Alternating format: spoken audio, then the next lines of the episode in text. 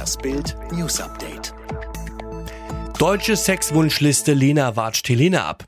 Träumen wird man wohl noch dürfen, aber nicht von Helene Fischer, wenn es nach den deutschen Männern geht.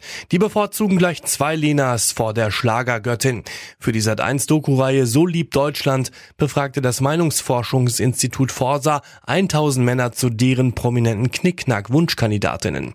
Der meistgewählte Traumstar in den Betten der Männer war ESC-Gewinnerin Lena Meyer-Landrut. An zweiter Stelle folgte Topmodel Lena Gerke.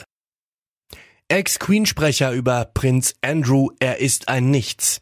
Es ist der wohl größte Skandal der Briten Royals. Prinz Andrew und seine Verbindung zu Jeffrey Epstein hinterlässt nicht nur bei den Briten jede Menge Fragezeichen.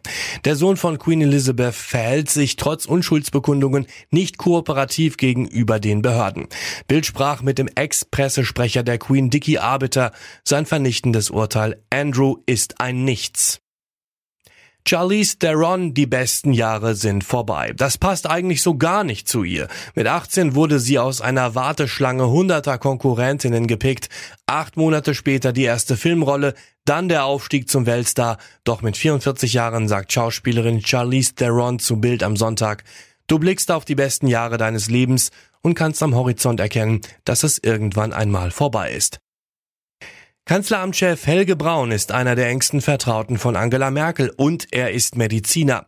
Wenn die Kanzlerin nächste Woche in den Urlaub geht, ist er die Stallwache. Im Gespräch mit Bild am Sonntag sagt er jetzt, Corona ist deutlich gefährlicher und ansteckender als eine normale Grippe.